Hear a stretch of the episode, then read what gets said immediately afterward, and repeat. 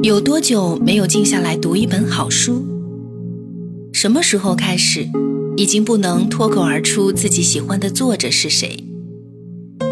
阅读不应该离我们那么远。二零一六年，我会约我的朋友，可能是一位歌手，可能是一名演员，也可能是意见领袖。我们会在这里和你一起读书。有人说，养成一个习惯只需要二十八天。二零一六年，文艺之声每周用一天的时间，每周一位新朋友和你一起养成朗读的习惯。周日晚上九点，戴戴和你一起成为朗读者。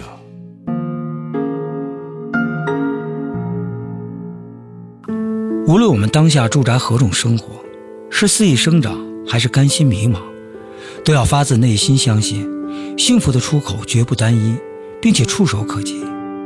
本周日晚二十一点，我作为朗读者和主持人戴戴，一起在《品味书香》节目里带您朗读《他们最幸福》，共同发现幸福的多样出口。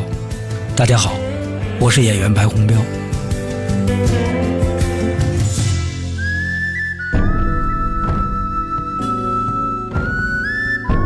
朋友，大家好，我是主持人戴戴。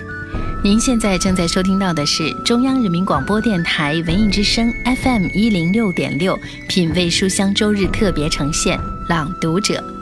在每周日二十一点到二十二点，我都会邀请我的一位好朋友作为朗读者，等你一起品味书香。今晚我邀请到的这位朗读者是演员白红标。这个世上有些人选择了我们无法经历的生长方式，或粗野，或叛逆，或欲扬先抑，或归于平静。这些不遵循套路的选择，让他们收获了我们心心念念的强大。无论我们当下驻扎在何种生活中，哪怕甘心迷茫，但看到他们的肆意生长，也会从中获得笃定的力量，发自内心的相信幸福的出口绝不单一。并触手可及。今晚我就和我的这位好朋友演员白红标一起带你朗读的这本书，来自作者大兵。他们最幸福，从十个属于他们的幸福故事中，体味个体面对生活时有形无声的抗议。各位可以在聆听节目的过程当中，随时通过节目的微信公众平台“带你朗读”和我们完成交流沟通。代是不可取代的代，你也可以通过新浪微博搜索主播戴戴，或者是演员白红标。有请今晚的朗读者。大家好，我是今晚的朗读者，演员白红标。大军留胡子的时候，长得像梁家辉，某些角度简直一模一样。无论眼神或者举止，一种不经意间的十足明星范儿，口音也像，规避不了的广西音，像捏足疗捏着舌头讲普通话的香港艺人。寒战上映的时候，我坐在巨大的荧屏前笑个不停，一看见梁家辉出镜就乐。我和旁边的人唠叨：“哎，真像，太像了，简直一模一样。”旁边的小明冷不丁地抬起手指，指着屏幕问我：“他穿西服也这么有范儿吗？”我的兄弟大军，年近四十的男人，他从未穿过西服。他一辈子穿过的衣服加起来再翻倍，都抵不上梁家辉那一身西服的寂寞折后价。荧屏上的梁家辉条纹的套装是有插花眼的。袖口的纽扣是可以开合的，是配得上三点零以上排量的豪车，出席任何一场香槟酒会都不会肉怯的。每一平方尺的单价是一定超过房价的。而我的兄弟，他最贵的衣服是一件皮夹克，颜色诡异，材质可疑，做工粗犷，针脚奇异。由于多年缺乏保养，硬得像个盔甲。他经常脱下来，把它立在地上。是的，是立在地上，稳稳地扎着两只粗壮的袖管，阴郁的像个无头的假尸。有一次下冰雨，他拿它来当雨衣。雨停后，脖梗子上一圈棕色。我说：“我操，皮衣还有掉色的。”他指着皮衣说：“是啊，不经历风雨都不知道你是这种本色。”那件皮衣，犀牛一样的驮在我们面前，霸气的，腾腾的蒸着热气。我觉得他的本色还是我第一次见他的时候穿着那条牛仔裤。他一直穿了六七年，两只膝盖处从里往外磨出了两个洞。前两年，他自己动手把它改成了七分短裤。每当边缘摸索成小草裙的时候，他就把它改得短一点，再短一点，直到隐约露出平角底裤的边儿。他一年四季穿着。冬天也不例外。我的兄弟大军很穷，万幸，他也从未奢望把西装革履所折射的生活作为这场人生旅程的行进目标。他有他的本色，他有他的随遇而安。我的兄弟大军是一个流浪歌手，真名叫安军。我和他认识是在七八年前的丽江。刚刚您听到的是演员白洪彪带你朗读的片段，来自作者大兵的书《他们最幸福》，十种幸福人生，十段有梦为马的故事，十年不断成长的他。欢迎各位继续收听今晚的节目，我是戴戴。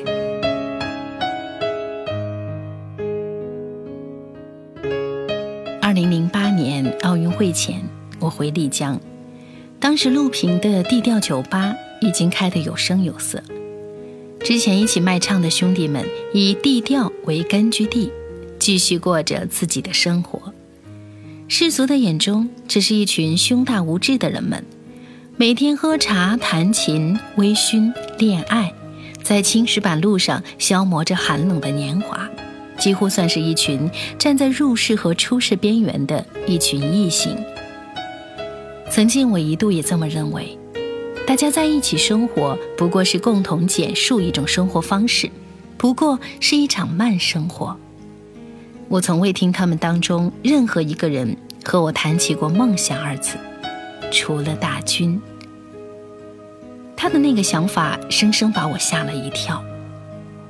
大军在某个夏天的傍晚对我说：“我想拍部电影。”这个男人对电影行当策划执行的了解。几乎等同于一个清朝人对高铁运营系统的认知，而且这个男人又是那么一穷二白的流浪歌手而已。我说：“你开玩笑吧，你有病吧？你开玩笑也开的靠谱点的玩笑，你也太吓人了吧！”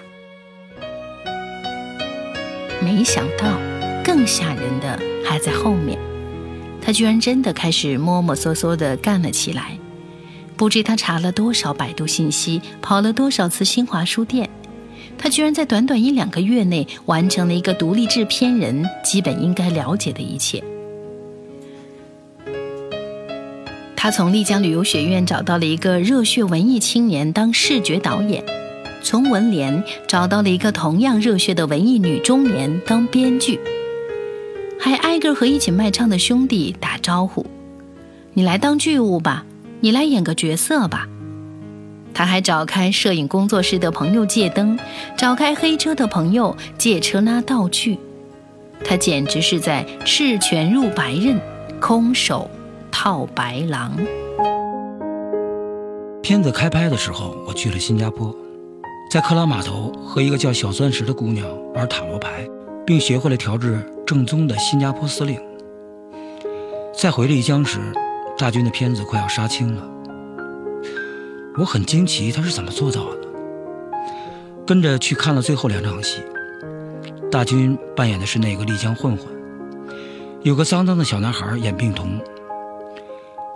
那个小小的男孩像小猫一样乖，眼睛比嘴大，大耳朵薄薄的，几乎是透明的，站在大军身边，刚刚到他的腰。那场戏是拍一次分离，大军和小脏孩四目相对，然后各自转身留下背影。按照计划，两个人对视半分钟，转身后分别走出二十米出画。但实拍的时候发生了一点变化。那个小孩子转身后愣在那里，一动不动的，忘了走，也忘了回头，仿佛整颗心都被摘走了。那种茫然若失，揪心的很。任何导演都难以导出他那副体态神情。我的鼻子忽然酸得很，一下子回到了童年最无助的瞬间。私下里一片安静。终于有个担任剧务的姑娘，呜咽着哭出声来。我问大军：“你是从哪儿找来这么棒的小演员的？”她说：“我去孤儿院取景，这个孩子趴在栏杆上看着我。嘿，他饭量不小，以后一定能长个大高个儿。”我有个小小的疑惑，我不记得丽江的孤儿院围墙有栏杆，但我知道。我的兄弟大军不会和我说半句假话，我没再追问。去酒吧给他调了一杯新加坡司令，他尝了一口问：“你不觉得太甜了吗？”这部电影的名字叫《我想飞》，高清世界，奥运之美，松下高清影像现场电影节四等奖，是这部电影所获的奖，出人意料。居然获奖了！听众朋友，您现在正在收听到的是中央人民广播电台文艺之声 FM 一零六点六品味书香周日特别呈现《朗读者》，我是主持人戴戴，欢迎您的继续收听。今晚我邀请到的是演员白红彪，一起朗读的这本书来自作者大兵，他们最幸福。在这本书当中。一个流浪在丽江的卖唱歌手，一个把酒吧开倒闭的老板，一位从零开始的独立制片人，一个花十六万录制音乐的穷光蛋，一个人可以同时拥有这么多的身份，但这些身份都与成功无关。在他们最幸福这本书里，多的是像大军这样的人，他们的故事里有无畏的奋斗和孤身的寻找。有疯狂的爱情和极致的浪漫，有你我不曾尝试却跃跃欲试的叛逃生活。这些真实的故事无关成功，只关乎幸福。他们是你可以忽略规避，却无法否认其存在的生命的另一种可能性。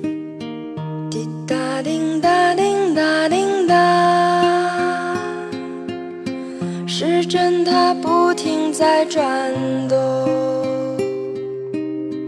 滴答滴答滴答滴答。小雨它拍打着水花。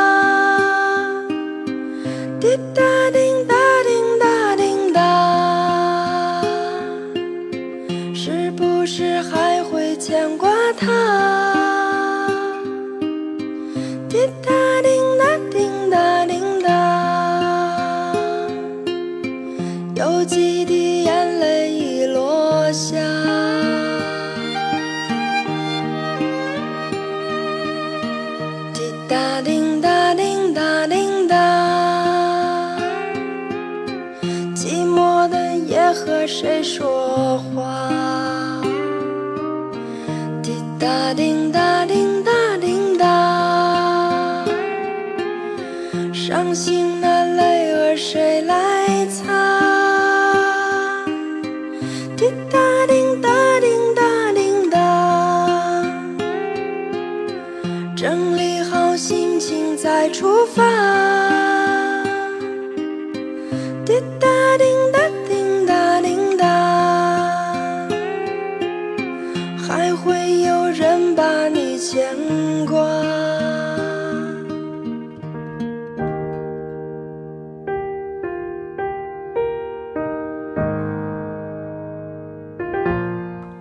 无论我们当下驻扎何种生活，是肆意生长还是甘心迷茫，都要发自内心相信，幸福的出口绝不单一，并且触手可及。大家好，我是演员白洪彪。本周日晚二十一点，我作为朗读者和主持人戴戴，一起在《品味书香》节目里带您朗读《他们最幸福》，共同发现幸福的多样出口。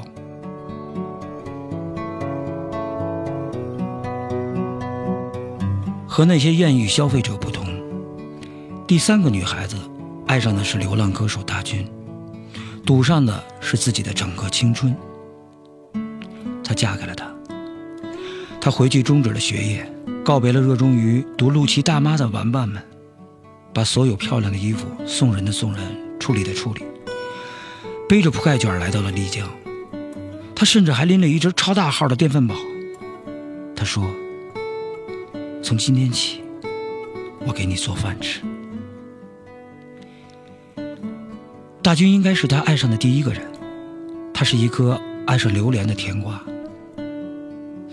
奇妙的是，他居然获得了双亲的祝福。去吧，姑娘，好好的和他过日子。他很认真的去过他的日子。他给他生了个孩子。我见过他的父亲。一个和蔼的小老头，一笑满脸的皱纹。老头把小外孙放在膝盖上，骑马一样的颠着，身旁一壶普洱茶。他说：“两口子嘛，肉吃着，菜也要吃的。老人家应该阅历过半世，沧桑无常，能兴许这门亲事，真是神奇的老人家。”他向我夸孩子的下巴长得像大军，我吭哧了半天不敢接话。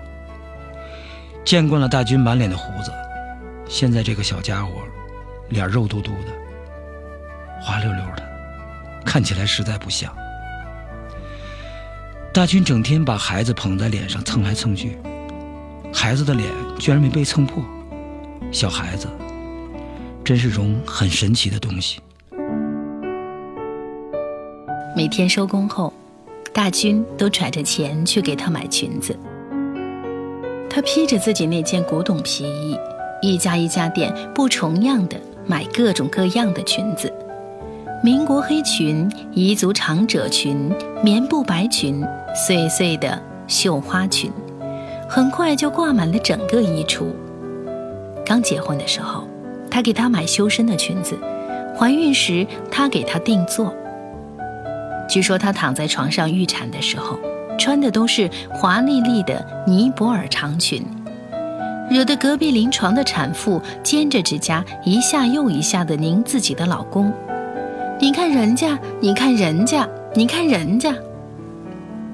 他曾偷偷地和我说：“大兵哥，要不然你劝劝他，买点别的也行啊。”小嫂子或者老妹儿，我劝什么劝呢？这个年纪的小萝莉们还在淘宝上积攒着买家信用，你却提前成为了一个操劳的小妇人。你的歌手只能给你一间小小的阁楼，一扇朝北的窗。他恨他不能交给爱人的生命，他怕他不能带来幸福的旋律，他不能把星斗变成你手上的钻石。那就让他给你继续买裙子吧，给他一个宣泄爱意的闸口穿着她买的裙子，认认真真的爱他和他的音乐，爱到肋骨里。她的人生白纸一样的单纯，浓墨重彩的印满了他。他是他世界的君主，而他和他的孩子是他的佛。丽江人民每天下午的生活无外乎三样：泡茶、遛狗、晒太阳。大军现在每天下午的生活，练琴、晒老婆、遛孩子，他把三者结合为一体，乐此不疲。这辈子总有些奇妙的东西会从天而降，有些落在身后，有些落在面前，落给每个人的东西都不一样。他们天宇宝华，缤纷而落。却难免明珠暗投。世人常不识，不知不屑。摊开手心去接一下又如何？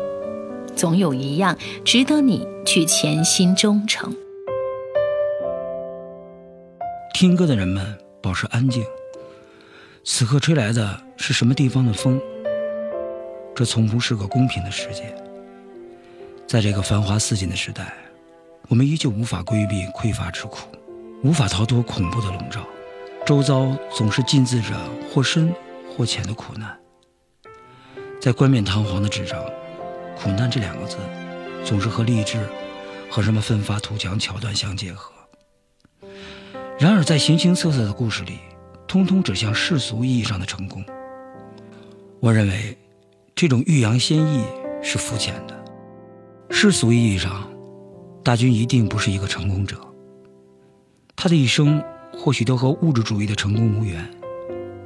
可谁说不成功的人士就是不幸福的？指向幸福的出口有那么单一吗？有人说，安全感是幸福生活的基础。好吧，在涉及安全感的层面，他过的已是你我眼中最没有安全感的生活。没有三险一金，没车没房，漂泊无根的人生，老无所依的将来。是啊，多么没有安全感，想想都觉得心切。但他又不是活给我们看。安全感的建立途径有那么单一吗？在小市民哲学的罐子里待了很久，我们容易忘记了什么叫鸟瞰。苦难后的大军，当他香香甜甜地吃着他最爱的大米饭时，当他揽着肯跟随他浪迹天涯的爱人时，他获得的是一杯清澈的水，以及一棵叫做幸福的植物。大军历经坎坷，一颗心。却从未畸形。当我把他当下的人生状态贯穿起来拼读时，我那么羡慕他那至简至纯的生活，那么羡慕他那些指向幸福的人生出口。这一切和你我定向思维中的成功无关。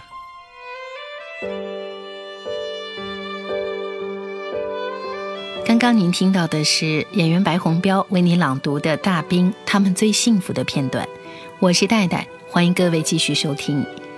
其实我很怕有人误解，推荐这本书就是在推荐一种以梦为马、浪迹天涯的生活。可不是所有人都可以有梦为马，更多人浮沉于世，只是觉得茫然无处可栖，所以浪迹天涯也无法成为幸福人生的唯一出口。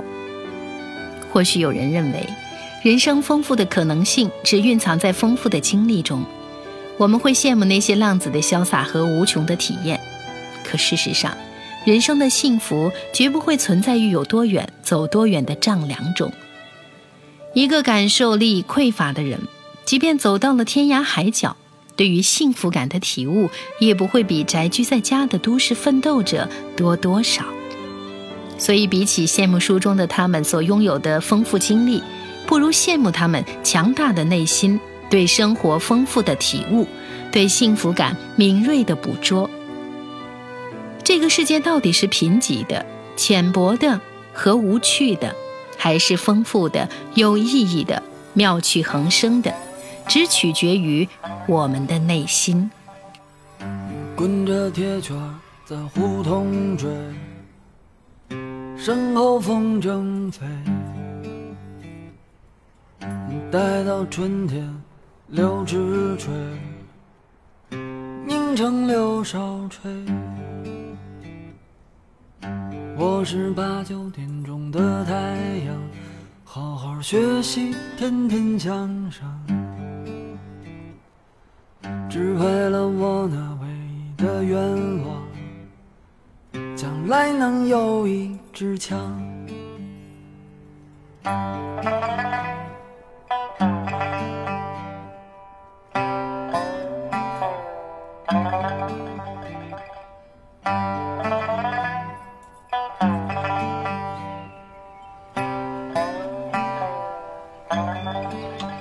那时候我总是起得那么。总能看到鸟儿在舞蹈，我穿着洁白的上衣，红领巾在胸前飘。每天下午的五六点，姐姐又在叫我回家吃饭，我总是躲着声音越来越远。时光一晃就三十年，我们早已变了容颜。我想看一看我的小伙伴，我想回到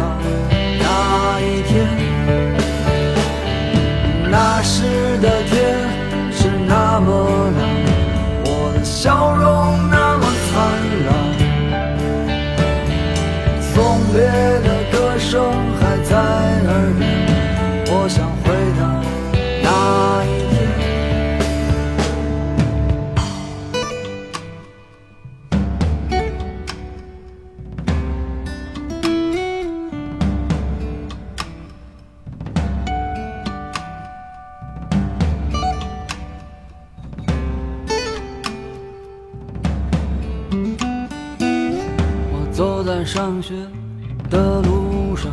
又看到火红的太阳，